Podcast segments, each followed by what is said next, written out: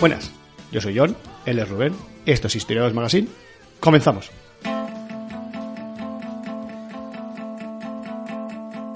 A continuación, las noticias del mes. La noticia. La del noticia del mes. No, no, no. Tampoco. La noticia de la semana.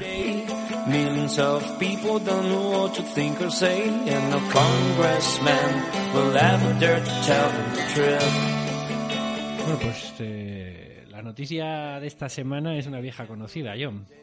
Eh, seguro que te suena si hablo del galeón San José. Hombre, Bueno, es un recurrente, es, Sí, eh, sí, ha venido sí. muchas veces a este programa. Noticia de ¿no? seguimiento, por Pues tanto. es que, bueno, de seguimiento, es que sigue la cosa. Hombre, eh, sigue ahí. Sigue la vuelta. La cosa sigue ahí. Joder, No se ha movido. Ha habido tres, tres noticias en apenas 10 días. Bueno, el, el asunto es que... ¿cómo va el proceso del- de, de ese barco?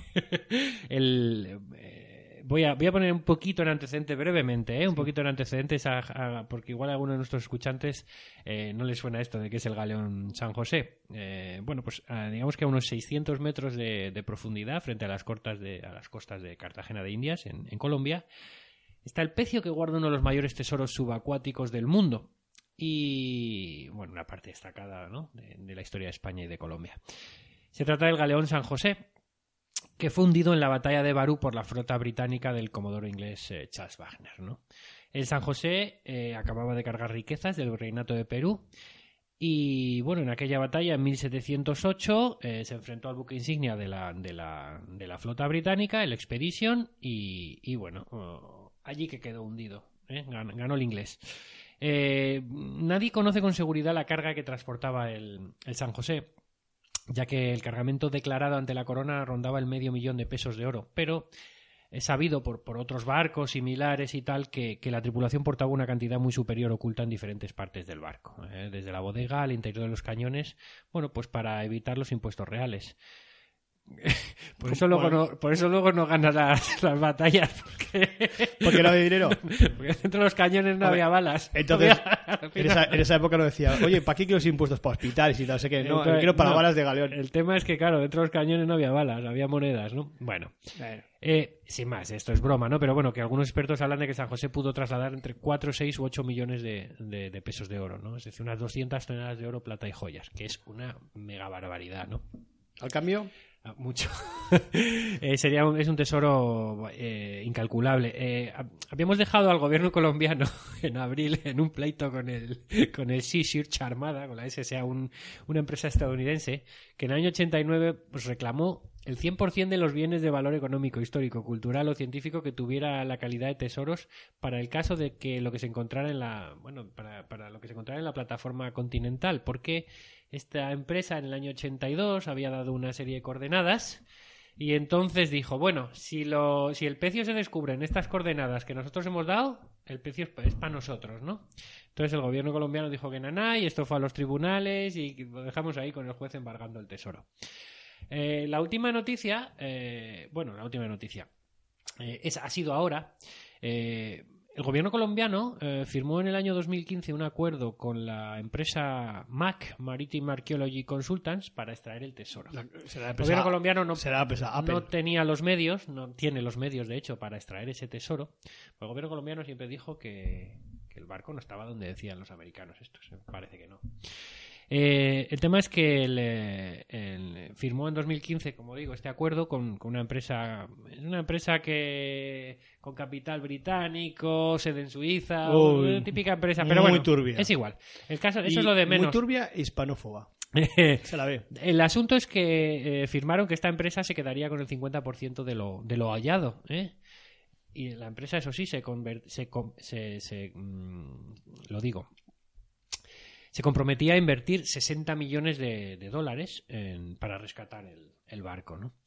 Eh, bueno, eh, hace nada, eh, hace escasos días, esta empresa ha presentado al actual presidente de Colombia, a Iván Duque, los resultados de la investigación que han hecho para, bueno, un informe para ver, eh, para ver eh, mire, hay esto, ¿seguimos o no seguimos adelante con el contrato? Eh, para, extraer el, para extraer el asunto. Em, para, para cómo han hecho este informe, cómo han hecho esta investigación, pues eh, eh, han investigado mucho estos, estos eh, anglo-suizos, vamos a llamarlos, en el Archivo General de Indias de Sevilla, en el Simancas de Valladolid, No, les- en dejamos entrar en- la les Historia dejamos de entrar en el archivo para sí, que sí, nos sí, roben. la Biblioteca Nacional. En fin, han, han- Sitios donde un español nunca iría. bueno, eh, oye, pues eh, esta firma incluso ha metido dos robots submarinos equipados con cámaras y avanzados sistemas de búsqueda y dos cajas con tapas de cierre automática. En ¿no? el Manzanares. Nos han metido allí en Mm. donde el pecio para recabar información y tomar muestras del yacimiento. ¿no?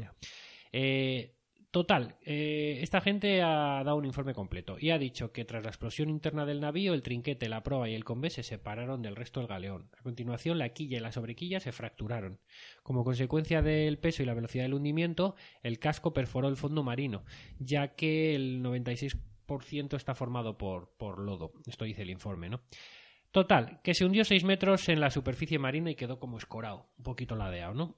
A pesar de la tremenda detonación, el pecio, y esto es lo importante, mantiene el 90% de la carga original. Es decir, unos 600 metros cúbicos de riquezas. Eh, de estos 600 metros, bueno, 400 quedarían por encima de ese lecho de lodo y unos 200 por debajo. Eh, ¿Qué han descubierto los sofisticados robots submarinos estos? Que igual te, te preguntas cómo se llaman. Lo tengo anotado, te lo puedo decir. Se llaman Remotely, C3PO. ROV. eh, Mm, remotely Operated Vehicles. Es decir, eh, vehículos operados a, por control, Control remoto. No han dado ni media vuelta. al- Bueno, bien. Eh, han establecido que el yacimiento ocupa mm, algo más de mil metros cuadrados. Puede ser que sea una- un, un robot rumba. Pues, sí, efectivamente. Y, y por eso está, es está operado remotamente también. Este, eh, bueno, han, han realizado 7.800 imágenes de alta resolución. Observan 22 cañones de bronce de la Real Fábrica de Sevilla. O sea, han visto hasta el Made in, ¿sabes? Made in Real Fábrica de Sevilla. Eh, centenares de piezas de cerámica española, botijos, cántaros y jarras principalmente. Eh, mm, lingotes, barras de discos y oro en polvo, así como bueno un número incontable de escudos de oro esparcidos, principalmente por, por, popa y por babor. Y además han detectado botellas holandesas de las llamadas de tipo cajón que contenían ginebra, miles de reales de plata. Eh, cada una unas 8.000 monedas, para que te hagas idea. Luego numerosas jeringas de, de plata para enemas, eh, centenares de tazas de porcelana china del periodo Kangxi. Me interesan las jeringas para enemas. Esta- esta- Las, las has pasado así como muy sí, rápido. pues, pues la porcelana china del periodo Kangxi, que ya me dirás tú. Bueno. Esto era de contrabando, porque... Pero la pasión claro, por las enemas yo no, no lo conocía. Pues ya ves. eh, Mm. todo con Muy plata. típico de la época. Debe ser. Mm.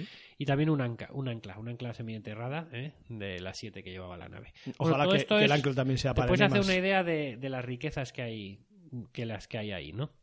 Entonces, ¿qué ha dicho estos dos últimos días el gobierno de, de Iván Duque, el gobierno colombiano? Pues que rompe el contrato de Es que, eh, extracción. Mira, casi parecía que ibas a decirlo a lo maduro. ¡Rompe el contrato! Este, este contrato de extracción que hemos dicho del 2015 lo había firmado el anterior presidente, Juan, Juan Manuel Santos, pero con los suizos. Pero este nuevo presidente, que está desde el año pasado, Iván Duque, ha dicho que nanay, que rompe el contrato. Que, mm, que la fórmula esa de pago que aprobaron de que, el- de que ellos se llevasen el 50%, que Sí. es una locura, que, que vamos, que no, que no, que no compensa, que no compensa. Eh, dice que lo que está en el Galeón San José puede tener un gran valor económico, pero antes que nada, todas y cada una de las piezas que se rescaten son de enorme e incomparable valor cultural e histórico para Colombia y para el mundo, dice, dice esta gente, ¿no? Entonces, eh, bueno, eh, el gobierno español se ha alegrado mucho, ¿no? Y enseguida han mandado a dos ministros para allá, para, para hablar con, Para dejar claras para cosas. hablar con los colombianos. ¿Qué hay de lo mío? Van a ir ahora los ¿Qué hay de lo- qué hay de Sí, lo- José Guirao y, y Josep Borrell van a ir para allá y van a aprovechar para comentar este. Ojalá este alguien asunto. supiera quién es José Guirao. ¿Qué ministro es este? José Guirao, ministro de Cultura. ¿eh? Podría haber mandado a Pedro Duque como, como experto en batiscafos. Bueno. Y eh, es que aquí hay un asunto, ¿no? Porque, claro, España insiste en ayudar a Colombia para extraer el, el pecio, porque lo considera un cementerio marino español, ¿no? Al final era un navío de la Armada y, y tenía pues 500 soldados eh, fallecidos al hundirse, ¿no? Y algunos, y algunos eh, eh, lo digo civiles, ¿verdad? Pero claro, eh, Colombia nunca, nunca ha firmado la Convención de la UNESCO de 2001 sobre patrimonio cultural submarino. Esta, esta convención reconoce inmunidad soberana a los barcos oficiales o de guerra. Eh, quiere decir que, que un barco tuyo que se hunda en, en la otra parte del mundo es, como tu embajada, por decirlo de alguna forma. es, Sigue siendo es- tuyo, ¿no? Pero eso no está Es ratificado. tierra, es tierra tuya. Eh, Tierra en el sentido Col- no literal. Colombia nunca, nunca firmó esta convención de la UNESCO, con Vaya. lo cual. El caballito blanco, ¿sabes? Vaya. Eh, ¿Qué ha decidido hacer Colombia entonces? Pues, Colombia, Ah, amigos, hermanos. Al día siguiente salió otra noticia que efectivamente Radio Caracol. rompían el Eh, contrato con los suizos, Sí. pero al día siguiente no, rompían con ellos del todo. Lo que van a hacer es pagar a los suizos unos 70 millones de dólares para que saquen el precio. Ahora bien, les pagan. eh, el pre- el- no les pagan en especie, es decir, no les pagan con la mitad del, de lo encontrado allí, sino con dinero. Y todo lo, todo lo encontrado allí se lo va a quedar Colombia para que tiene la intención eh, de, eh, de construir allí en Cartagena de Indias un, un museo con todos los restos que se recuperen. Y con, y con las monedas. Que con todos mis respetos no me lo acabo de creer. Pero bueno. eh, Van a exhibir las monedas una a una. entonces quieren mantener el patrimonio intacto, lo cual es loable, eso sí. Sí. Es lo- Otra cosa es que esto al final se lleve a cabo o no. Pero la, la intención del gobierno colombiano es mantener el, el patrimonio intacto. Vamos a darle beneficio a la duda, ¿no? Yo te estoy viendo muy negativo. Eh, sí, en cuanto a quién pagará los aproximadamente 75 millones de dólares, eh, 69 millones de euros que, que cuesta la operación de recuperación de los restos, claro, el gobierno colombiano admite que hay varios gobiernos y universidades del mundo que han ofrecido ayuda para participar en la, en la extracción. Y no ha dado más datos. Entonces, ¿de dónde saldrá el dinero? Bueno, no sabemos. Pero bueno, estas son las últimas noticias sobre el, eh, sobre el Galeón San José que estamos siguiendo con, con, eh, apasionadamente aquí desde... ¿Cuántas temporadas hace que llevamos con Mm. Tres o cuatro. de este barco? Me decepcionaría si no en, en la postproducción no le metes un, un pitito de pipi, pipi, pipi, pipi, pipi. Ah, Como de Eh, noticia de última hora. de y última tal, hora. ¿no? Sí, breaking news. Breaking- bueno, pues eh, hasta aquí, amigas y amigos, la noticia de la semana.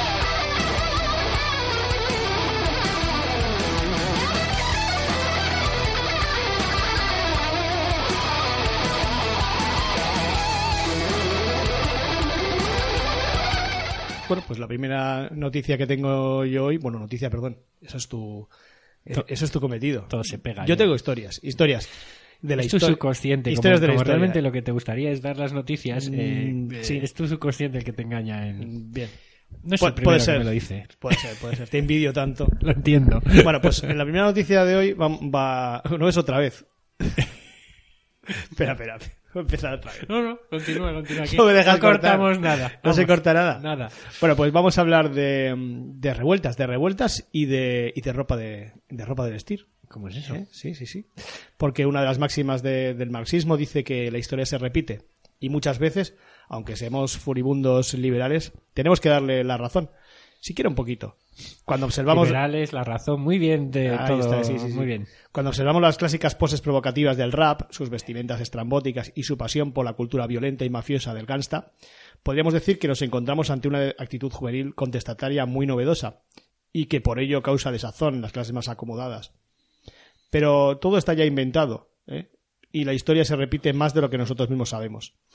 Esa pose desafiante proviene de los llamados pachucos, la generación de hombres y mujeres chicanos que se asentaron en Estados Unidos a partir de los años 20 del siglo pasado. Nunca había oído ese término. Pachuco. No. Mm. Para un latino en aquellos años y los actuales no había muchas opciones, el ejército o las calles. La segregación racial provocó la formación de guetos y en ellos una nueva subcultura chicana, los pachucos. A todos les unía una indumentaria común, el Zoot Suite. Si habéis visto la película La Máscara del año 94, se trata de, de- del mismo atuendo que lleva el, el- el protagonista. Pantalones, chaqueta y corbata extremadamente anchos Y amarillos. bueno, en ese caso sí. Sombrero con pluma a juego y si se podía, unos colonial jazz shoes o, o esos zapatos bicolores, ¿eh? como prefieras llamarlos. Pero que sepas que se llaman colonials, colonials o jazz shoes. También, como la película, el swing y el concepto de gang, de banda, tiene su importancia. Ligadas... Fíjate, Perdóname que te corte. Así, asocio más esa vestimenta a, a la zona del Bayou, a Nueva Orleans, a lo mejor, al, que, a, que a Nueva York, pero bueno. Vamos a ver. Estuvieron ligadas eh, al, al desarrollo de un movimiento social, de los Zoot Suiters, una corriente que sería precursora de, de otros movimientos que aunaron música y rebeldía social. Por ejemplo, los Zazus franceses, una subcultura francesa liderada por Boris Vian, que, to- que tomó el jazz y su estilo como forma de lucha contra el fascismo. E incluso los Teddy Boys y los Mods, que son mucho más conocidos. ¿no? No está muy claro quién y cuándo se inventaron estos pantalones, porque la clave del Food Suite reside en el pantalón, porque es lo primero a lo que un pachuco podía acceder. Si tenía más posibilidades, compraba la chaqueta y así hasta el sombrero. Pero eso era lo último. lo último, como, claro, Vas sí. pasando pantallas Y ya si vas te- pasando Y pantallas. ya si tienes más final- dinero te compras el- la pluma. la pluma ya es el nivel, nivel boss. Es el- Los baggy trousers, eh, de bag, bolsa en inglés, u Oxford bags, eh, remontan sus raíces hasta hace poco más de 100 años. Siempre se pensó, y por eso se les llamó Oxford bags, que los pantalones anchos llegaron en más o menos 1920 de la mano de los jugadores de golf de Oxford, a quienes no se permitía jugar con los bombachos, y por eso se ponían unos pantalones anchos por encima para taparlos. El historiador británico Sean Logden ha descubierto que un vendedor hacía referencia a la venta de Oxford Bags en 1880 y en un museo de Inglaterra hay unos Oxford de 1896 atribuidos a un remero. Abro comillas, con el fin de mantenerse caliente entre regata y regata. O sea que sería una especie de, de chándal, ¿eh? El chándal de la época. En los eh, años 20 fue cuando se extendió su uso en Reino Unido, con increíbles medidas de hasta 82 centímetros de circunferencia en el bajo. Cuidado. Cuidado. Hay que llevar eso y no mancharse los, los bajos, ¿eh? Sí. Y el fresquito que te tiene que entrar por ahí. Ahí, ahí, sí. Se combinaba con el uso de, de sombrero de ascendencia española, una moda junto con la de la pluma en el ala de sombrero que adoptarían los tweed suiters eh, 20 años más tarde. La popularización definitiva de los pantalones anchos llegó cerca de 1930 y no solo en Reino Unido, donde eran muy usados por los vendedores ambulantes jóvenes, sino en países como Italia o Rusia, incluso en Turquía fueron prohibidos. Cuando llegaron a Estados Ah, esta es una pregunta, ¿eh? una pregunta retórica, ¿eh? ¿Cuándo llegaron a Estados Unidos y cómo calaron el pueblo chicano hasta su total popularización en muchos estados del país a partir de comienzos de los años 40? No sé por qué me hago estas preguntas tan largas. Sí, es verdad, tú mismo además. Pues el historiador London señala que en 1924 aparece una primera referencia en Estados Unidos donde se menciona el uso de pantalones blancos anchos por los remeros en una regata. Y en 1926 periódicos informaban de jóvenes por las calles vestidos con Oxford Bags. Bien porque querían aparentar que eran del club de remo de Oxford sin serlo, eh, bien porque lo eran y querían que se notase. No, no queda claro, pero era, era todo, era como Instagram, era todo pose. Sí, pero ¿cuántos miembros podía tener ese club de remo? Depende, tantos, no depende, decirte. depende, bueno. Creo que, Mientras no se junten todos a la vez, yo creo que eran, de, sabes. eran de postureo. Se mueve mucho. Sí. Toda la moda masculina con mayúsculas que se vestía en Estados Unidos provenía de las clases dominantes inglesas.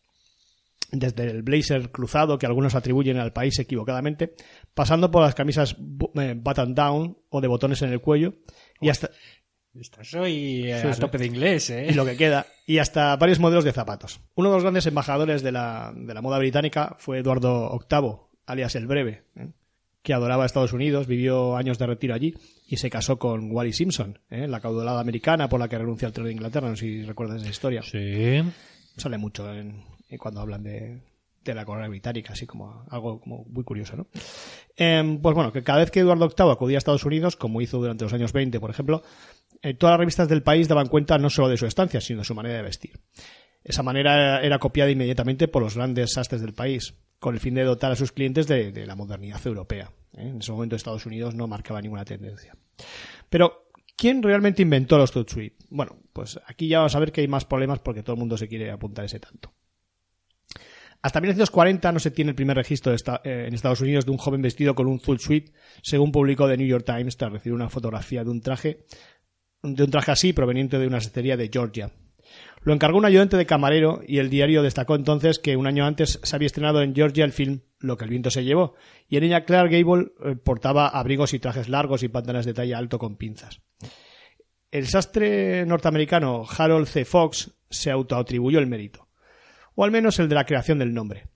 Cuenta que un día se puso a pensar en cómo llamar a este tipo de traje. Cogió el diccionario, miró por la Z y buscó palabras que, que rimaran con suite, que, que como tú debes de saber significa traje en inglés, ¿no? Y al repetir varias veces suite suite, le salió zut, zut, así. Así que... Zut, ¿cómo se deletrea? Es porque C- lo- Z-O-O-T. Z-O-O-T. Sí, no, no significa digo- nada. No, no, ya, no, lo digo porque Lo voy a aprovechar para hacer una búsqueda, para hacer una idea de, eh, ¿Del de- traje? de Sí. cómo es el traje y animo a nuestros oyentes a que lo hagan también. Efectivamente, ya lo estoy viendo.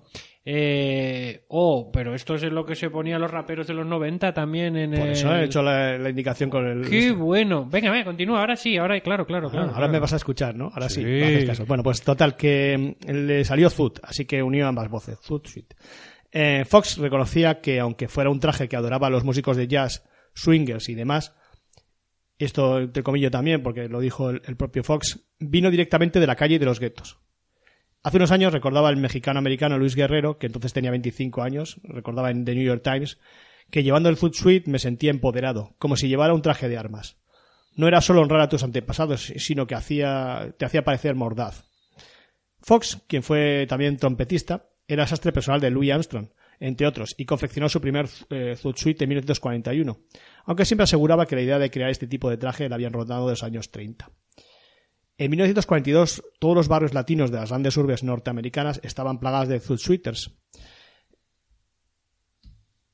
Eh, no solo era una moda, era un estilo de vida que reafirmaba su condición como pachucos, como chavales estadounidenses chicanos que estaban allí para quedarse. Todos se volvían locos con el swing y el boogie, y su forma de vestir era una expresión más de su manera de pensar. Afroamericanos, filipinos y otras minorías discriminadas también eligieron el Foot Suite como orgulloso símbolo de pertenencia a los oprimidos. Era un uniforme de Malcolm X cuando delinquía en Nueva York, pero también el del músico de jazz Cap Calloway. Exageraban sus trajes y sus formas para llamar la atención y también crearon su lenguaje propio, una jerga verbal que provenía del dialecto propio creado por los swingers de entonces, por músicos como los nombrados Louis Armstrong o Calloway, que introdujeron en sus canciones un vocabulario distinto, el llamado swing slang, que incluía términos de barrio como alligator para designar a los hombres, cocodrilo, ¿eh? traducible como colega tronco, y de ahí la canción See You Later Alligator, o chick para las mujeres, muñeca o chavala. Hasta luego, cocodrilo. Eso también sí, esa canción. Bill Haley, sí. Sí. La variante autóctona que usaban los pachucos era el caló, basado en el caló de los gitanos, el idioma de los gitanos españoles, y que fue el germen de lo que hoy conocemos como Spanglish. Toda esa cultura propia que se estaba creando alrededor de, esa, de esta vestimenta se fue al traste el 18 de febrero de 1942, cuando el gobierno de preguerra de Estados Unidos prohibió a través del WPB o War Preparedness Board y en un bando específico los pantalones con pinzas con vuelta llamados turn-ups y las chaquetas largas, con la idea general de ahorrar en tejido y racionar recursos de cara a la inminente entrada del país en la Segunda Guerra Mundial. Es ¿Qué decir, año, perdón? 1942. Pues ya habían entrado. pa. Es decir, prohibieron los zoot suits. Bueno, Estados Unidos entra en guerra a finales de en diciembre del 41. Sí. Sí. pero- Los astres más avispados se limitaron estrictamente a la ley y cortaban los excesos de tela prohibidos. Seguían haciendo las anchos de todas maneras. El barrio neoyorquino de Harlem, una de sus cunas, seguía plagado de zoot suits, por ejemplo. Los trajes zoot no podían ser fabricados, pero podían usarse los ya creados. Y se convirtieron en los objetos más buscados, creándose incluso una red de, contra- de contrabando de trajes. Tras ataque a Pearl Harbor y la entrada a la guerra, el orgulloso portador de este tipo de vestimenta, que se encontraba al límite de la ley, se manifestaba públicamente como contrario a la situación bélica. A los marineros y soldados que se preparaban para ir al frente le, le molestaba mucho este tipo de vestimenta. Consideraban que era antipatriótica y desleal con el país. Y lo asociaban sin dudar a bandas organizadas, clanes incluso a gánsteres. ¿eh? Por ejemplo, la llamada Banda de la Calle 38, una banda criminal formada por hispanos en los años 20, también se hizo conocida por, por luc- lucir estos two suites y fue una de las que más recibió los ataques de los militares durante, durante las revueltas que vamos a ver en 1943. La sastrería J&F Suites publicó un anuncio en prensa en el que criticaba abiertamente el uso de Zoot Suites. ¿Quién diseña sus trajes? ¿Al Capone? Es total, era una estrategia para atraer hacia su establecimiento a la clientela más tradicional buscando ese, ese odio hacia, hacia esas clases populares, ¿no? A este hecho hay que añadir que la población de latinos en el sudoeste de Estados Unidos, la mayoría concentrada en Los Ángeles, era muy grande y esto elevaba a tensiones étnicas. En este conte- contexto de tensión, aumentando el, report- el reportaje nacional del juicio por el asesinato de- del caso Sleepy Lagoon, que no vamos a explicar aquí en el, el verano de 1942, pero bueno, tiene que ver con, con bandas de, bueno, de Bandas rivales, sí, de, sí, mexicanos, que alzó el sentimiento antimexicano y creó una percepción de los mexicanos como violentos. Y estas cosas nos van sonando también, ¿eh? Esa percepción. Sí. La chispa saltó en 1943. Aunque hay varias versiones de quién y cómo comenzaron los disturbios, parece ser que unos marinos recién llegados a puerto acosaron a unas mujeres latinas. Un puñado de pachucos fueron en su busca. Esa tensión desembocó en una confrontación abierta. Los famosos Zoot Suite Riots del 3 de junio de 1943 que han dado lugar a decenas de canciones y algunas películas. Ese día 3 de junio, un grupo de soldados dejó una queja a sus superiores sobre que una pandilla de pachucos los había atacado. En respuesta a esto, unos 200 militares se juntaron y se dirigieron al centro de la ciudad y al este de Los Ángeles, y con la ayuda de la policía atacaron a todo aquel que encontraban vestido con Suite, golpeándolo y rompiéndole su, indumentaria, además de, de quemarla en la vía pública. El problema fue más allá porque no solo se atacó a Suiters, sino también a hispanos y negros sin razón, sin razón aparente. Finalmente quedó demostrado que no se trataba de, la manera de llevar un traje o de su confección, sino de, de racismo puro y duro. La policía no solo defendió, no defendió a los agredidos, sino que detuvo a muchos. En los días siguientes los disturbios se extendieron a otras ciudades. Primero en San Diego el 9 de junio, en Filadelfia el 10 de junio, en Chicago el 15 de junio, en Evansville el 27 de junio, así como Beaumont, Texas o Detroit. En total, según los datos de la Wikipedia, eh, vamos a ponerlo todo entre, entre muchas comillas, murieron 25 afroamerica- afroamericanos y cerca de 600 personas recibieron tratamiento médico. Por el otro lado, podemos decir que nueve soldados fueron arrestados y posteriormente liberados. La mayoría de las reacciones de la prensa estadounidense apoyó las acciones de los soldados y justificó la violencia contra los latinos de, Los Ángeles. Periódicos como, periódicos como el Washington Post describieron a los chicanos atacados como hoodlums, como matones, que provocaron la violencia. Acusaban a los Zoot de crímenes inexplicables, cuando en realidad a los latinos, fueran pachucos, Zoot o no, sufrían segregación racial. Había tantos crímenes de latinos como de otros, pero los periódicos daban pábulo y grandes titulares a los hechos que, rodeaban los ataques de latinos porque tenían más tirón y gustaba el poder. En 1944 toda la prensa se hizo eco de los crímenes cometidos por un grupo de hispanos a los que denominaron por primera vez y en grandes titulares Zoot Suiters. Hubo un juicio y se demostró que eran culpables. De los asesinatos no tenían no tenía culpa alguna el traje que llevaban por su- puesto, por supuesto. Pero bueno, se- eh, pero se acaba de instituir una tendencia de moda y una definición para toda una generación de personas, los Zoot Suiters. Y como suele ocurrir en estos casos, en vez de hundir a su prestigio los barrios marginales, pues los encumbró. Acaparar las noticias y las informaciones de los periódicos les benefició. Ellos mismos afirmaban que, lo hacían, lo que hacían no era un tipo de provocación, sino una manera de entender la vida. ¿eh? No, te suena todo a, a rap, era todo como el rap, ¿no? Y una, zona- una manera de entender la vida con la que se sentían muy cómodos. Pues el esplendor de Full Suite tocó su fin con el final de la Segunda Guerra Mundial. El movimiento musical bebop ganó cada vez más adeptos y con él un nuevo modo de cantar, bailar, sentir, expresarse y de vestirse también. De los Two Suiters se pasó a los bebopers. ¿eh? Uno de sus eh, precursores fue el jazzista Dizzy Gillespie, quien puso de moda las gafas circulares.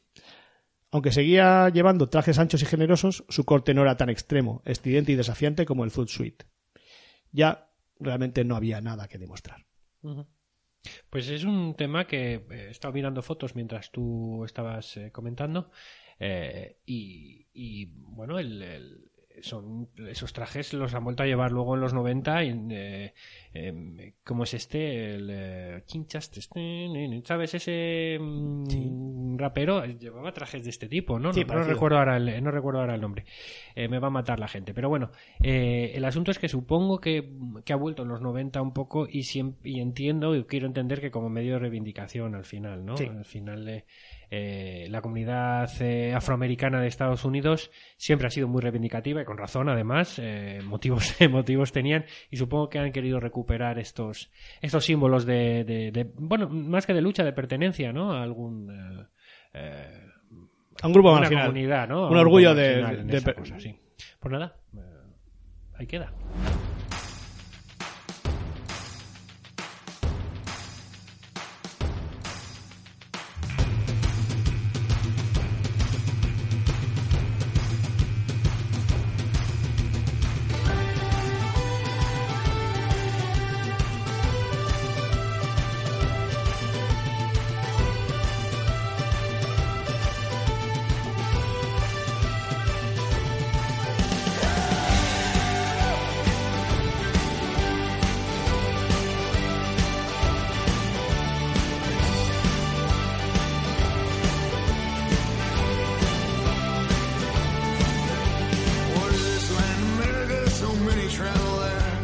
Era MC Hammer. Era MC Hammer, efectivamente. Nos hemos acordado cuando, a- a- cuando hemos cortado. Cuando hemos cortado. No hemos buscado, ¿eh? Nos ha parecido MC Eso Hammer es que- porque lo hemos bailado. Esto es. Somos tan viejos que hemos bailado MC Hammer. Bueno, pues eh, vamos a hablar de en esta sección de viajeros, aventureros y demás, de una viajera. De la primera, probablemente. Eh, la primera gran viajera y que además eh, la primera en- Lucy. la primera en escribir sin querer eh, el- lo que podríamos llamar el primer libro de viajes. Eh, estoy hablando de Egeria. ¿no? ¿Egeria o Geria o...? Egeria. Así... Egeria, mm, conocida o también puede ser eh, con, eh, con distintas eh, grafías, vamos a, a decir así, pero luego nos meteremos, luego nos meteremos en ello. Eh, ¿Quién era esta? Por resumir un poquito, eh, bueno, pues esta Egeria es una viajera del siglo IV, un periodo de la historia que a ti te gusta mucho, eh, la parte del de- cuando el Imperio Romano de Occidente se está desmoronando, ¿no? Y el mundo, bueno, en este caso, en este momento el mundo monacal empieza a extenderse con fuerza, ¿no? Desde Oriente. Y es en esta época cuando una mujer, eh, desde un lugar tan eh, alejado en ese momento del centro de todo como era eh, la Galaecia, ¿no? Lo que no exactamente lo que hoy es Galicia, pero casi, ¿eh? abarcaba algo más, pues decidió emprender un, un viaje, un viaje hasta, hasta Jerusalén, hasta Entonces- los santos Ah, lugares. entonces sería Egeria. Pues sí, claro, así dicho. sí, Egeria. ¿O no? Se llama Egeria o Egeria, no, como bien no. dices, pero también podía ser Eteria, Etería, Geria, Ai- Aiteria, así aparece citado en las fuentes, ¿no? Ha pasado la historia como una monja intrépida y aventurera. Monja. Eh, monja, quizá abadesa. Y seguramente ninguna de ambas cosas, ninguna de las dos cosas. Ah, y ya bueno. veremos por qué. Entre los años, eh, por contextualizar, 381 y 384, cruzó tres continentes. Recorrió más de 5.000 kilómetros, eh, mayormente a, mo- a lomos de un, burro o de una mula. Y hoy es considerada, como hemos dicho, la primera gran viajera y peregrina eh, de la que se tiene noticia. Y sobre todo porque además es la primera en dejar un documento escrito de esta aventura. Ese documento, ahora lo vamos a ver, es una serie de cartas que escribió a, a sus hermanas del monasterio o o sus amigas. Hay un problema con la traducción y por eso no sabemos si fue monja o no. Luego Pues joder, pues total que no tenemos ninguna ninguna certeza de la No, situación. es verdad. Hombre, estamos hablando, eh, te estoy hablando del siglo IV. ¿Qué pasa? ¿Que no habían Yo- aprendido a escribir? Pocas certezas hay de aquella Eh, época, hombre, ¿no? Pero no sé, el latín estaba, estaba bien Sí, en uso, ¿eh? Sí. Eh, bueno, vamos a verlo. ¿Iban mal con las declinaciones? Eh, en el siglo IV el cristianismo adquiere gran presencia dentro del Imperio Romano, eh, sobre todo motivado por la conversión del emperador Constantino. Es entonces cuando las peregrinaciones a Tierra Santa empiezan a ser una, una constante. Eh, bueno, en este momento el Imperio Romano está regido por dos emperadores, ¿no? Graciano en Occidente y Teodosio en, la zona de Oriente, ¿verdad? La llamada Pax Romana pues habría facilitado sobremanera el peregrinar de, de Egeria, porque las fronteras y los caminos eran, bueno, medianamente seguros, porque estaban vigilados por legiones imperiales y eh, el perfecto estado de las calzadas pues facilitaban los viajes, ¿verdad? En total, eh, las calzadas, bueno, 80.000 kilómetros casi desde Escocia hasta Mesopotamia, ¿eh? que se dice pronto, ¿eh? desde el Atlántico al Mar Rojo, o de los Alpes a los Balcanes, Danubio al Sáhara, ¿no? Eh, mm, las mujeres romanas, eh, al contrario que en épocas anteriores, ahora gozaban de, bueno, de cierta libertad para emprender aventuras de este tipo. Aunque no sea lo común, ¿eh? Hablamos de que, bueno. Egeria emprendió su viaje por motivos, en principio, puramente religiosos. Ella deseaba conocer y venerar los, los santos lugares, ¿no? Donde había muerto eh, Jesucristo, ¿no? Entonces nace, esto sí que parece claro, desde la zona, nace no, eh, sale, eh, empieza desde la zona de Galicia. Voy a, voy a describir ahora el viaje. Cruza eh, toda Hispania eh, de oeste a este eh, y llega al sur de la Galia. Allí cruza el Ródano y pasa al norte de Italia por la zona de Milán y, y luego a Roma. Después va por mal hasta, hasta Salónica, en Grecia, Heraclea de Tracia y, y Constantinopla, ciudad en la que llega en el año 381. Desde allí, desde Constantinopla, sigue hasta Palestina para visitar Tierra Santa en una peregrinación que años antes había inaugurado la famosísima Santa Elena, la madre de Constantino. Cuando cuando eh, eh, cuando eh, Egeria llegó a, a Jerusalén, allí visita el cenáculo, el Santo Sepulcro, Gesemaní, Galilea, Nazaret, Tiberias, No, se dio, se dio Cafarnaún. el, el free tour habitual. Vive, sí, vive en primera persona un poco, además, las celebraciones litúrgicas que allí se están, están produciendo. Y esto es importante porque luego lo deja escrito en su libro, ya lo veremos a ver. Además, Eh, eh, fue allí antes de que, de que fuera moda. ¿eh? Quiere decir que antes de que fuera mainstream. Efectivamente. eh, Bueno, en el año 382 ella continúa su viaje por Egipto para conocer a los monjes y anacoretas que vivían en el desierto, visita Alejandría, Tebas, el Mar Rojo y el Sinaí. Eh, momento en el cual comienza la parte en contra de su relato, porque su relato le falta el principio y le falta el final, entonces eh, no lo tenemos entero, ¿verdad? Estuvo también en el monte Nebo y en, en Arran, donde la Biblia sitúa a Abraham. Tras pasar por Antioquía, llega. Esto es. mm, estoy, siendo- estoy simplemente haciendo una relación de los sitios que, que visitó para que nos hagamos una idea de, de la vuelta Sí, que sí, dio, ¿no? yo lo estoy viendo claro. Tras pasar por Antioquía bueno. llega a Edesa, eh, donde habla del rey del rey Akbar y de su correspondencia con su, de Nazaret y en su relato. Visita Mesopotamia, visita el río el Éufrates, visita Siria. Eh, ni que decir tiene que frecuentó otros lugares, allí frecuentó todos los santos, los lugares santos de rigor, todo lo que pudo, ¿no? Eh, el sepulcro de Job, el pozo de Raquel, la zarza ardiente de Moisés, o donde se supone que, que habían Hombre. estado, ¿verdad? Por lo que te digo yo, una Instagramer. Y Sacaba todo- después de toda esta vuelta, sitios un tiempo después, eh, ella vuelve a Constantinopla El pozo de Job me y fascina. allí, ¿Cómo tiene que ser el pozo de Job? ¿cómo eh? tiene que ser, eh? Qué paciencia. Allí en, en, en, en Constantinopla vuelve y entonces escribe a sus hermanas eh, una última carta. Dice, tenedme en vuestra memoria, tanto si continúo dentro de mi cuerpo como si por fin lo hubiera abandonado. Escribe también ahí sobre su deseo de si aún le quedan fuerzas de visitar el, el Martirium de, de San Juan en Éfeso. El Martirium es una iglesia donde eh, que se coloca sobre el sepulcro de, de un santo habitualmente. ¿no? Pero ya después de escribir esta carta desde Constantinopla se le pierde el rastro. Ya ese si tengo fuerzas que, que Sí, comenta, ya se ha que- interpretado como que ella la pobre ya estaba ciertamente regulera, ya estaba mal. Y no se sabe, no sabemos si llegó a ir a Éfeso como, como quería, como era su intención. Si murió o si regresó a Galicia. Como buena gallega, no sabemos si, Si fue, si, fue o vino, si vino. si- si vino, se fue. Ahí, ahí queda un misterio, ¿no? Que nunca probablemente logremos desvelar, Vaya, ¿vale? espero que no acabes así, porque un No, final, un sigo, final tan me trágico. Queda, me queda mucho, me queda mucho. Que siendo Rubén es habitual. Eh, voy a hablar de... quería tirar ahí, he tirado un poco de hilo a ver si. Este es un poco el viaje que hizo, ¿no? Sí, Eh, sí, sí. Hazte una idea, John, el viaje que ha hecho esta señora de 5.000 kilómetros, tal y como hemos descrito, en, A, a mí no me da el dinero para tanto. ¿eh? en pleno siglo IV. Siendo Y sin, mujer, ¿no? sin Airbnb, sin. Eh, bueno, ella, como hemos dicho, dejó, cost. dejó la, una de las la importancia que tiene es que dejó por escrito este, este viaje, parte de él, ¿no?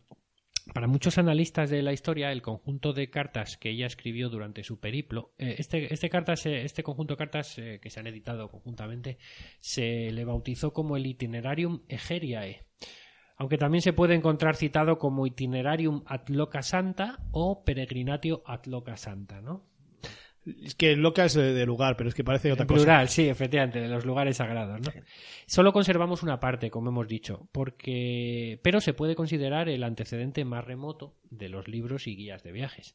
En aquel cuaderno, en el año 384, ella escribió, es una frase que, que- ha quedado, ha pasado la historia, como eh, ella escribió y dijo, como soy un tanto curiosa, quiero verlo todo, ¿no? Con esa naturalidad o esa sencillez, ¿no? Ella se definía a sí mismo como, como curiosa, ¿verdad? Eh, Este género existía, de alguna manera, ya entre los griegos, en las descripciones itinerantes a las que ellos llamaron periégesis, ¿verdad? Y de las que, bueno, pues Hecateo de Mileto es, es- fue su máximo precursor. Eh, Egeria utiliza un lenguaje muy fresco, muy cercano, muy natural. eh, como hemos dicho, escrito en forma de cartas, ¿no? Ella, Muy fresco y muy natural, no sé yo. ¿eh? A mí, para Sí. mí te está viendo muy arriba. estas, Porque eh, seguro estas que cartas no- las dirige a unas... A las En su época sí, pero ahora ya. Bueno. Duritas de leer, ¿eh? Eh, ahora sí, ahora se nos Durito- harían un poquito, de leer, eh. se nos harían un poco No, va a poner, oye, que salí de la, por la mañana, desayuné bien, tal. No. Seguro que un Esto- poquito pomposo, seguro. Como digo, estas cartas ella las escribe a unas dominae et sorores eh, que quedaron en su patria, ¿no? El que viene con el latín. Tú con el Eh, inglés, o sea, yo con el inglés y tú con el latín. Claro, Perfecto. ella pone la excusa de que tiene que ver por ellas, de fijarse bien en todo para luego contárselo, ¿no? Eh, y por eso elige el, el formato cartas, ¿no? Para esto nos lo cuenta Carlos Pascual en su libro El viaje a Egeria, que es uno de los mayores, mayores estudiosos de, de- de esta personalidad. Eh, hay otros autores como Flaubert, ¿no? Gustave Flaubert, que, que en su momento eh, también se decidieron por el género epistolar, ¿no? Para describir sus, sus viajes. Eh, la escritura para Egeria es un mero, es un mero instrumento, ¿no? Ella, sin duda, es una mujer cultivada. Eh, lo sabemos porque ella sabía geografía y sabía griego y de hecho llevaba muchas eh, tenía un bagaje de muchas lecturas porque claro todo lo que ella descubre describe en su relato de este viaje con minuciosidad lo que hace es compararlo con lo que previamente había leído con lo cual sabemos que había leído algo previamente no entonces ella era una mujer culta pero opta por escribir estas cartas en un latín vulgar en un hablabas tú antes del latín no por un latín, un latín sencillo, casi pobre, ¿no? Eh, pero es que es el latín que se hablaba en aquel momento en la calle, ¿no? Era incluso a veces es repetitivo, es un estilo lo- eh, es un estilo coloquial, se llamaba el sermo cotidianus, co- el sermo cotidianus, El, ¿no? el habla común. ¿no? Eh, pero bueno, en este atropello coloquial recibe, re- reside parte de su encanto, ¿no? Como dice este Carlos Pascual. El slang. Ella, el, el juicio crítico es, es muy importante en, en ella. Ella destaca eh, y destaca como otro aspecto de su personalidad. Ella era muy crítica y, y fíjate, es una devota cristiana, ¿no? Eso no hay duda, independientemente de que sea monja o no, que eso luego veremos. Eh, pero claro, siendo una devota cristiana, ella intenta comprobar por sí misma todo lo que cuentan los textos sagrados. Ella viaja con la Biblia en la mano, ¿no? Y cuando no lo logra, eh, pues no tiene ningún problema en reconocerlo. Eh, hay una ocasión en que el obispo de Segor, eh, o Segor, sugirió a Egeria visitar el lugar donde supuestamente se encontraba la mujer de Lot convertida en estatua de sal. Sí. Entonces, esta mujer, Egeria, va para allá y, Y no, ve nada. no, no ve. ¿Y qué escribe a sus hermanas o a su... ¿Qué escribe en su carta? Dice, pero creedme, venerables señoras, cuando nosotros inspeccionamos aquel paraje, no vimos la estatua de sal por ninguna parte. ¿Para qué vamos a engañarnos? eso, es lo Bueno. que, eso es lo que escribió, ¿no? Bueno, eh, pues, bueno, O sea no pasa que- que... la sal igual había llovido y, y se, y se había evaporado. Pero es curioso que esta anécdota también nos da una idea de esa frescura y naturalidad con la que Sí, sí, oye, contaba... pues mira, me está cayendo bien, ¿eh? con la que Egeria contaba todo en sus cartas, ¿no? Y así es todo el texto realmente. Eh, respecto a la atribución del libro, es verdad que el nombre de Egeria permaneció oculto durante siglos. Es curioso porque eh, hasta este libro es descubierto en 1884, o sea, hace nada, por un arqueólogo italiano, Gianfrancesco Gamurrini, que lo encontró en, en una biblioteca en, en Arezzo. Eh, encontró un códice en pergamino de 37 folios. Eh, este libro se componía de dos, de dos partes, digamos. Había un tratado de, de Hilario de Poitiers sobre los misterios y los signos, que no viene a cuento, pero además eh, eh, está el relato de, de Egeria. Eh, detrás de esto de, de- de Hilario de Poitiers está el relato Habían de- reaprovechado de el- Egeria. Hay que le faltan los capítulos iniciales y las parte, la parte final. Y además no se identificaba al autor. ¿Esto sabes algo que me recuerda? ¿A cuando cogías los casetes de, de tus Y padres y, y- le ponías un, un celo sí. y, grababas, y grababas encima. Y grababas encima, probablemente. Más o ¿no? menos. Esto, entonces, eh, claro, no se identificaba al autor, ¿no? Eh, eh, Gamurrini atribuyó entonces aquel texto a Santa Silvia de Aquitania, que también estuvo en los santos lugares poco tiempo después que Egeria. Entonces se pensó que podía ser de ella. Pero eh, no fue hasta 1903 cuando Mario Ferotín, en un estudio publicado en la revista de Cuestiones Históricas, finalmente atribuye a Egeria la autoría de este itinerarium. Eh, curiosamente, ¿sabes cómo eh, la pista que sirvió para relacionar el códice este con, con Egeria estaba en otra carta? Ujú. Esto es como labor detectivesca, ¿no? Es, la pista estaba en otra carta, de una carta que San Valerio, que era un eremita y abad de El Bierzo, escribe a otro abad, Don Adeus, hacia el año 680, finales del siglo VII. Y allí en esa carta muestra un gran respeto por la mujer que había viajado de Galicia a Tierra Santa. Hallamos más, di- más digna de admiración la constantísima práctica de la virtud en la, de- en la debilidad de una mujer, eh, cual lo refiere la notabilísima historia de la bienaventurada Egeria, más fuerte que todos los hombres del siglo. Bueno, este es un donde este abad, este, perdón, este San Valerio se refiere a Egeria, ¿no? Entonces, esto da una pista de decir, uff, cuidado, este itinerario no es posible que sea de esta Egeria a la que no conocíamos hasta ahora o, o, o no, vamos, no sabíamos que había, que había tal. Y Luego, eh, eh, un poquito más, más adelante, Zacarías G. Villada confirmó dicha tesis y además eh, hizo a eh, oriunda de tierras gallegas. Pero bueno, ¿quién fue? ¿Quién fue en realidad? Eh, como hemos dicho antes, todos son misterios alrededor de su, de su origen y de su persona, ¿no? En gran medida quizá por la desaparición de estas primeras y últimas páginas, que quién sabe si, si ahí ponía, ponía algo más, ¿no? Eh, hay dudas respecto al origen de Egeria. Eh, la carta de San Valerio que ya hemos citado mm, es ya un clásico entre los estudiosos que han tratado de averiguar la procedencia exacta de aquella misteriosa mujer. Eh, En esa carta hay una pista, dice, Egeria, nacido en el extremo litoral del mar Océano Occidental, se dio a conocer al oriente. Eh, la provincia romana de la Galaecia se revela pues como un lugar pues plausible ¿no? para el nacimiento de Egeria. Las frases o el vocabulario digamos que emplea Valerio al hablar de la patria de Egeria no son arbitrarias, eh, son bastante precisas y técnicas. Son las mismas que, que en aquel momento empleaban historiadores de, de aquella época, pues eh, como Idacio en su Cronicón o, Isidoro en su Historia Gotorum Vandalorum Suevorum, ¿no? Podemos concluir que la patria de Egeria es Hispania, en un lugar comprendido dentro de la provincia Galaecia. ¿Vale? De hecho, en la, la epístola de San Valerio, además, está dirigida a los monjes del Bierzo. Y eso también ha dado pábulo para concretar el origen berciano de la intrépida peregrina. Eh, Bueno, mucho. tenemos que decir que el Bierzo en aquella época formaba parte de la Galaecia. Eh, hoy en día es León, Sí, pero León Castilla. pero es un Pero león. es un león casi gallego, Es un león sí. Es un león casi gallego, sí. Pero, pero bueno, que en aquel momento formaba parte de la Galicia. En cualquier caso, de manera amplia, eh, la mayoría de los estudiosos prefieren eh, originarla de tierras eh, galaicas, ¿no? Respecto a su rango social, eh, lo que sí parece muy claro es de que era de un rango social elevado, elevado porque disponía de suficientes bienes como para llevar a cabo un viaje de tal envergadura. Otros además la presentan por eso mismo como una abadesa de un monasterio. Mm, En su escrito, además, se relata como obispos, monjes y militares la acogen con honor y le dispensan fácilmente protección. Y eso no se le hace a cualquiera, ¿no? No, a ti y a el no. hecho de su pertenencia a la clase alta social viene más reforzado por esto que acabamos de comentar, la idea de que ella eh, viajase con la ayuda de un salvoconducto, o los llamados diplomas en aquella época, ¿no? que, que facilitaban el cruce de fronteras eh, y que en aquella época estaba reservado solo a personas importantes, ¿verdad? Mira, hay una frase del texto que parece confirmar esto, ¿no? Dice, a partir de este punto, despachamos a los soldados que nos habían brindado protección en nombre de la autoridad romana mientras nos estuvimos moviendo por parajes peligrosos.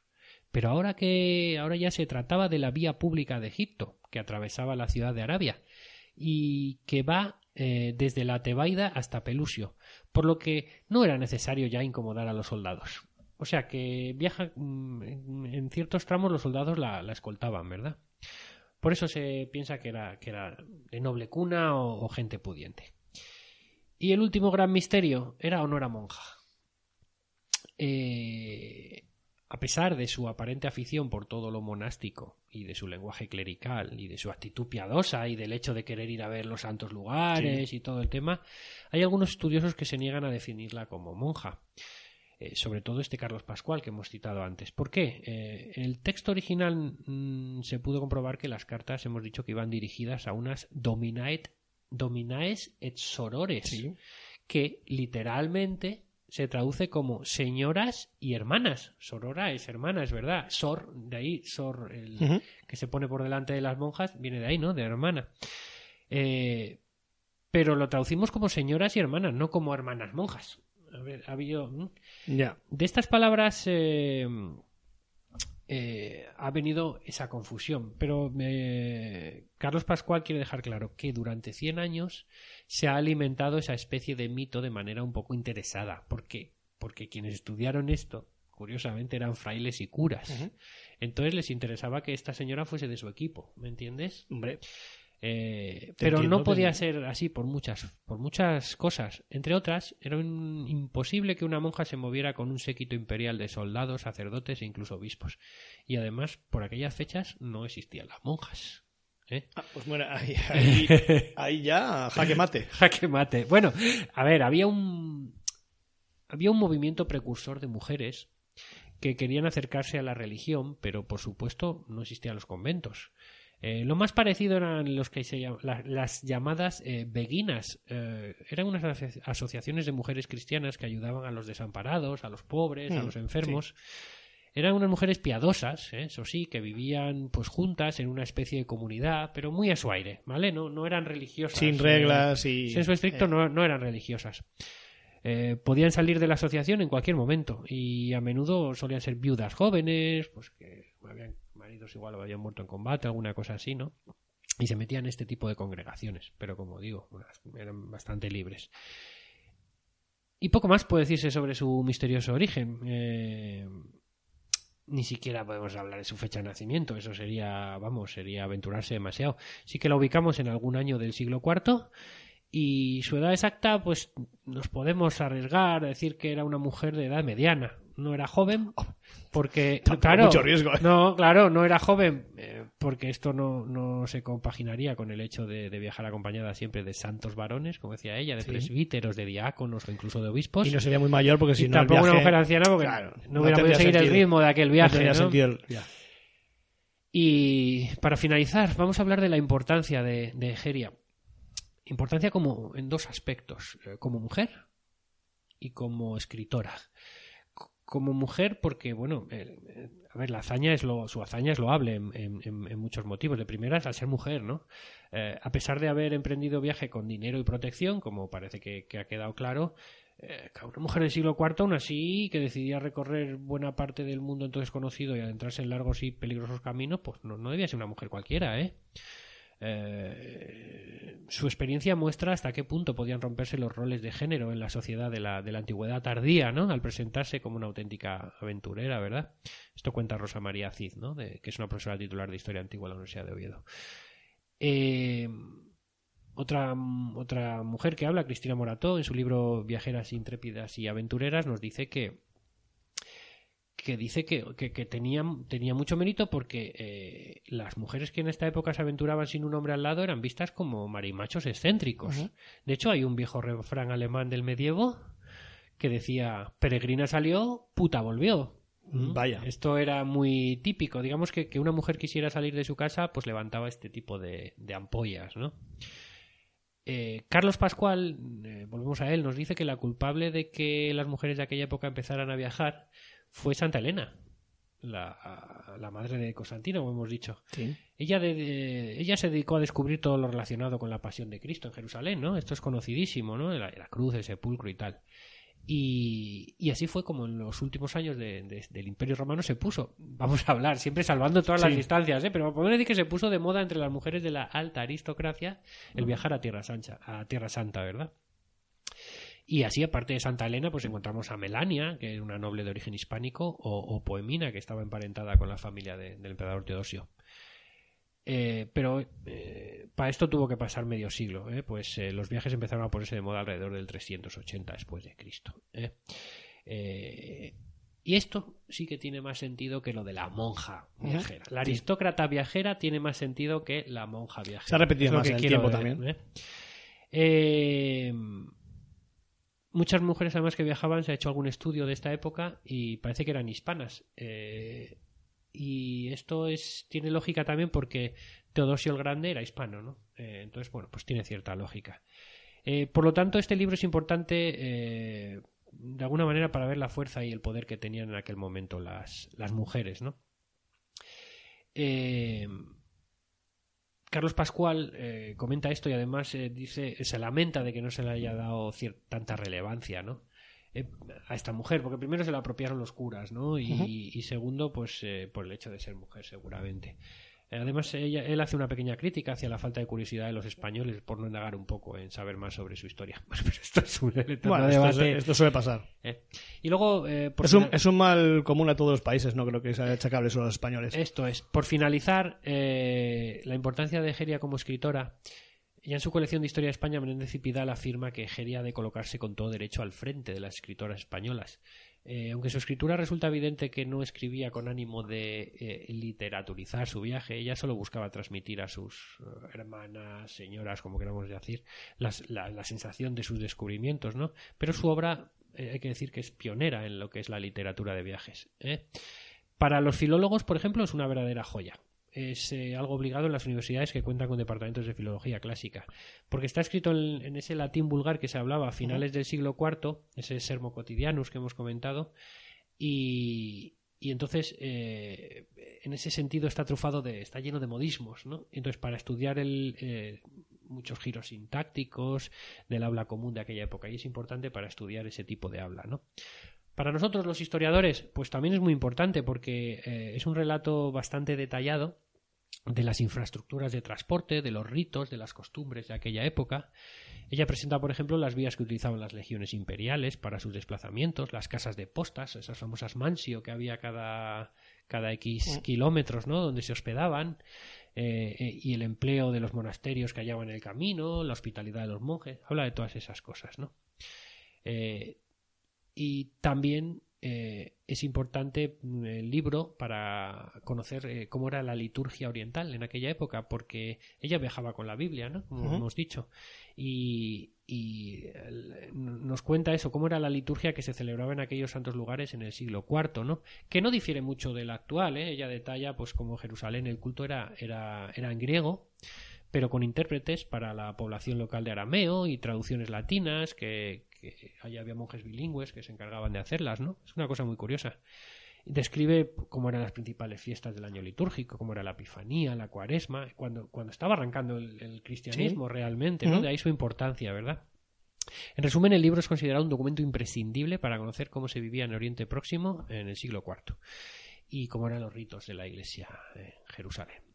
Eh, decir que el texto original de Egeria eh, aún, aún permanece en la biblioteca de Arezzo y aunque no está expuesto, pues sí que se podría ver con los permisos eh, necesarios. ¿Qué te parece esta mujer?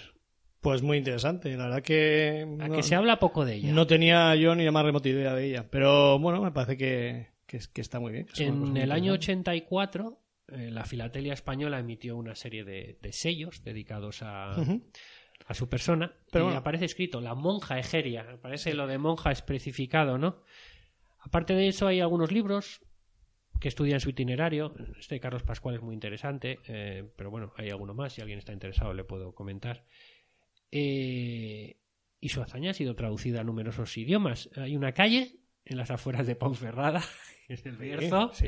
y otra calle en León que llevan su nombre. Bueno, Una pequeña empresa de cerveza artesana en el Bierzo se llama como ella. imagínate que realmente se llamaba Eteria y, y, y- y todo el mundo le llama Geria ahora y le ha puesto Ya. una calle con otro nombre. Bueno, eh, pero eh, nada más. Aparte de eso, te quiero decir que, que yo creo Sí. que es una mujer Bueno, que es como, mm, como, pasa, como ha pasado con, con la historia, en las historias de, de- las mujeres hasta, han estado muy solapadas ¿eh? y, y bueno, pues han estado muy escondidas o muy incluso marginalizadas, bueno, eh, solapadas, sobre todo yo Sí, creo que sí, es sí, eso porque, bueno, se, se ha intentado, de- pues, eh, inferir que, que, bueno, que la mujer no tenía gran, no ha tenido gran trascendencia en, en la historia para, para, para nada prácticamente. Eso es, eso es.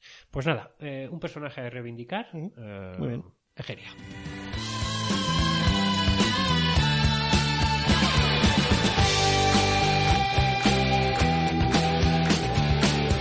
Divulgando historia.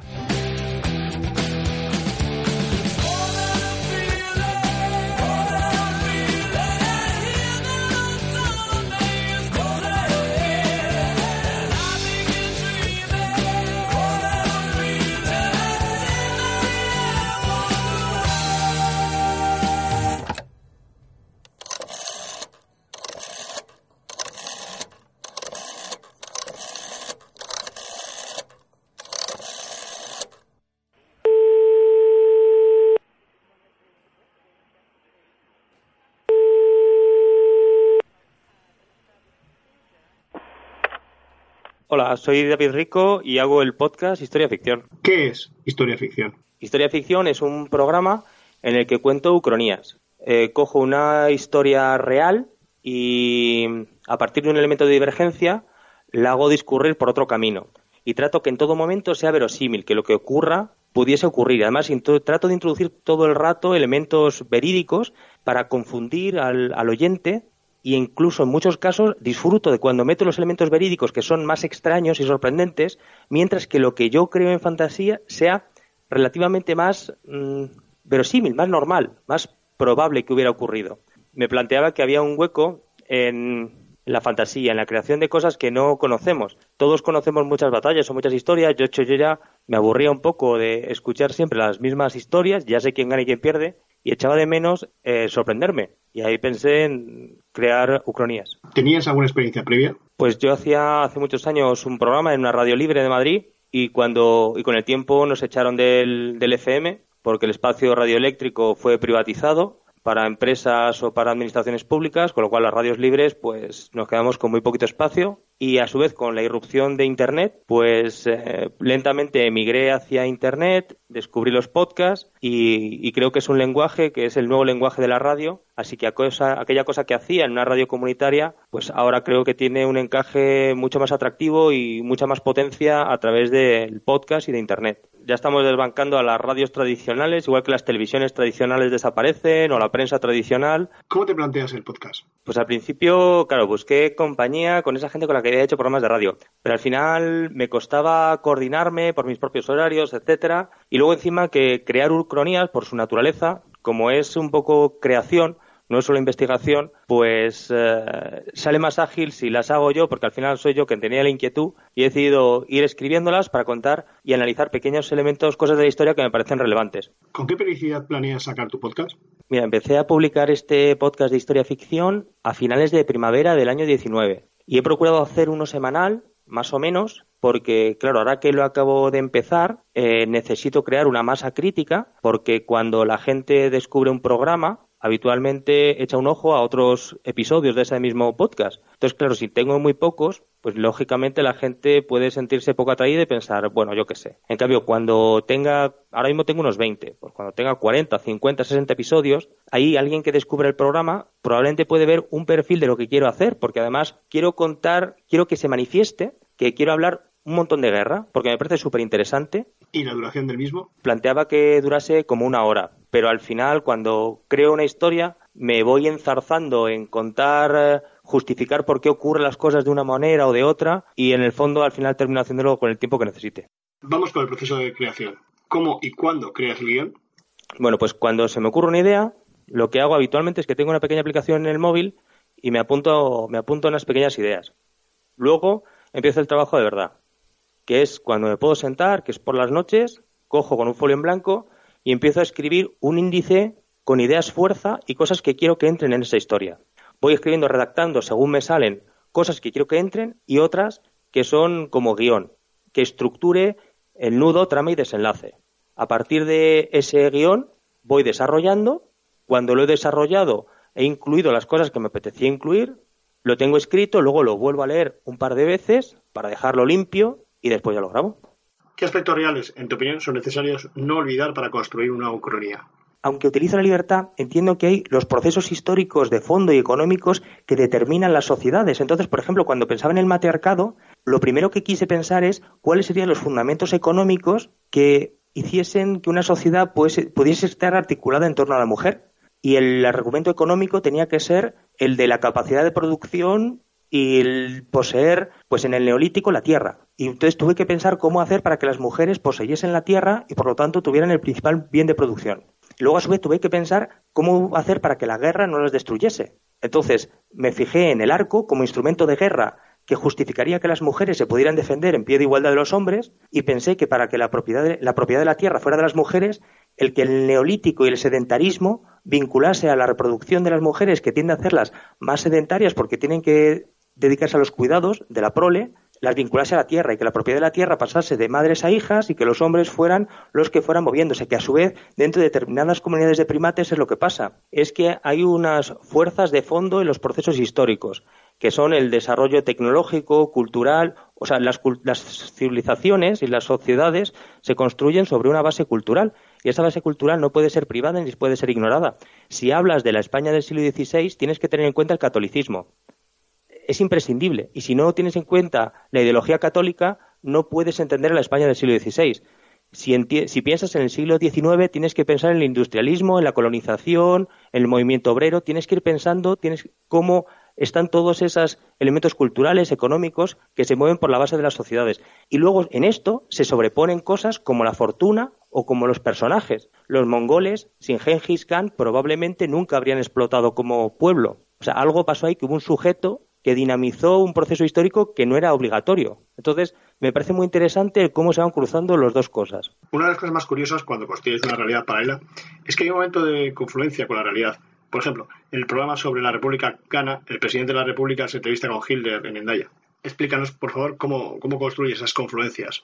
Procuro buscar imágenes que tengamos en la cabeza y las reconvierto.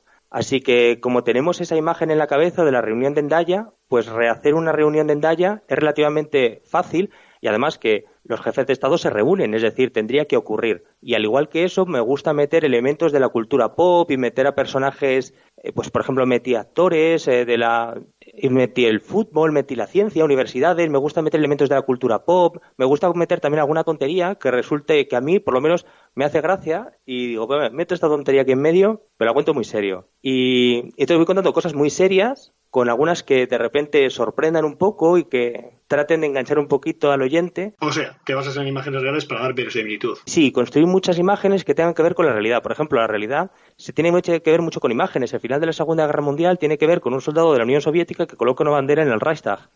Pues en otra ucronía por circunstancias, quien termina entrando en Berlín es el ejército americano. Entonces, esa imagen del final de la guerra son un grupo de soldados americanos con un jeep y una bandera americana frente a la puerta de Brandenburgo destruida. Probablemente esa foto habría sido la foto, una, es una foto probable del final de la Segunda Guerra Mundial si los americanos entran en Berlín.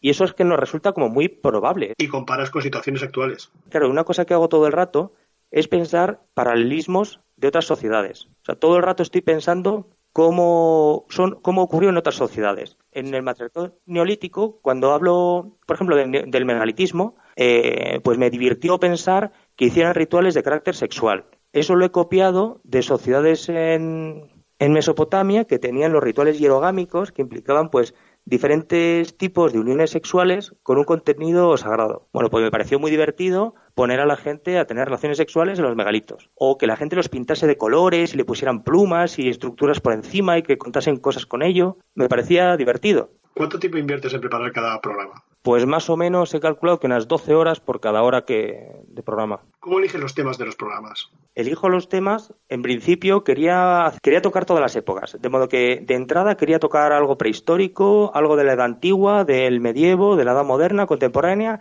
y también del futuro, porque como tengo la libertad de hacer ucronías, porque cuando tú hablas de historia tienes unos hechos fijados y encima tienes una serie de requerimientos en, teoría, en teoría científicos de atenerte a lo que se sabe y no divagar y no, pero como yo me he liberado de eso haciendo ucronías, puedo rellenar todos los huecos que yo quiera y contar lo que me parezca oportuno y rellenar, inventar lo que, lo que no sepa. ¿Cómo y cuándo grabas los podcasts? Pues nada, grabo en mi casa por las noches cuando consigo acostar a la familia.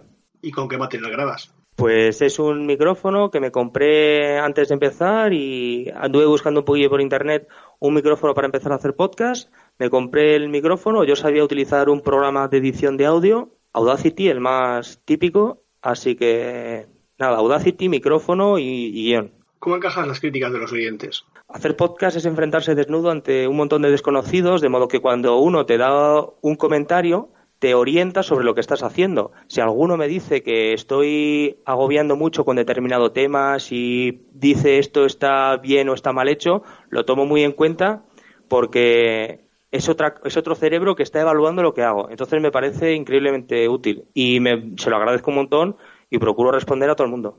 Como nos pasa a nosotros mismos, hay mucha diferencia de escuchas entre uno y otro programa. ¿Cómo explicas esto?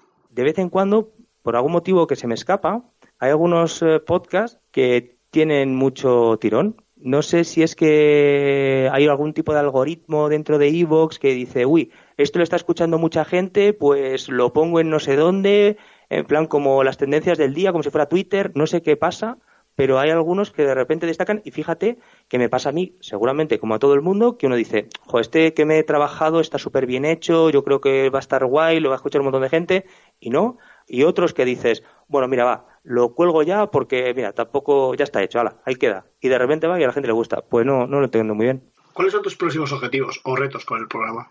Hombre, de momento mi objetivo es ser constante y hacer muchos más programas. O sea, quiero mejorar técnicamente porque los eh, temas más jugosos, tengo unos cuantos temas que estoy deseando hacer, pero no los he sacado de primeras porque quiero mejorar técnicamente en cómo gestiono los programas, cómo los hago y pues nada, ese es mi objetivo, simplemente durante a lo mejor un año o dos años seguir creando así contenidos, cada vez eh, volcándome y haciendo ya las cosas que más eh, me excitan o más me estimulan o contar uno son lo que más me apetece. Ah, y luego, por supuesto, una cosa que me gusta muchísimo es la perspectiva de imaginar un futuro en positivo. Es que estoy un poco cansado que cada vez que hay una distopía del futuro, desde hace décadas, siempre es negativa, terrible y, ganan los malos. Y es que estoy cansado. A mí me apetece que gane la buena gente y que el futuro sea hermoso y deseable.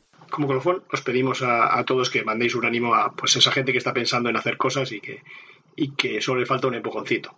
Pues creo que todo el mundo tiene el deber y la capacidad de crear cosas y que el tiempo que tengamos libre, pues, arrascarlo de donde sea y utilizarlo para hacer cosas hermosas, que en mi caso lo interpreto como hacer podcast donde imaginar otras realidades, pero si alguien tiene inquietud por hacer un huerto urbano, tiene por escribir un libro, por, por crear y por hacer, o sea, es que no tiene que dudar porque la vida se nos pasa entre los dedos y si nos quedamos de espectadores o nos dejamos llevar por la indolencia, pues se nos pasa la vida sin haber creado nada. Así que estas, por ejemplo, en mi caso, los podcasts me van a valer como pequeños cuentos que cuando algún día falte, pues a lo mejor mis nietos lo escuchan y dicen, mira, la voz del abuelo. Gracias, David, y nos vemos pronto. Y los demás, recordad que tenemos un- una cita la semana que viene en, Historiados, ¿eh? con otro magazine. Un saludo. Hasta luego.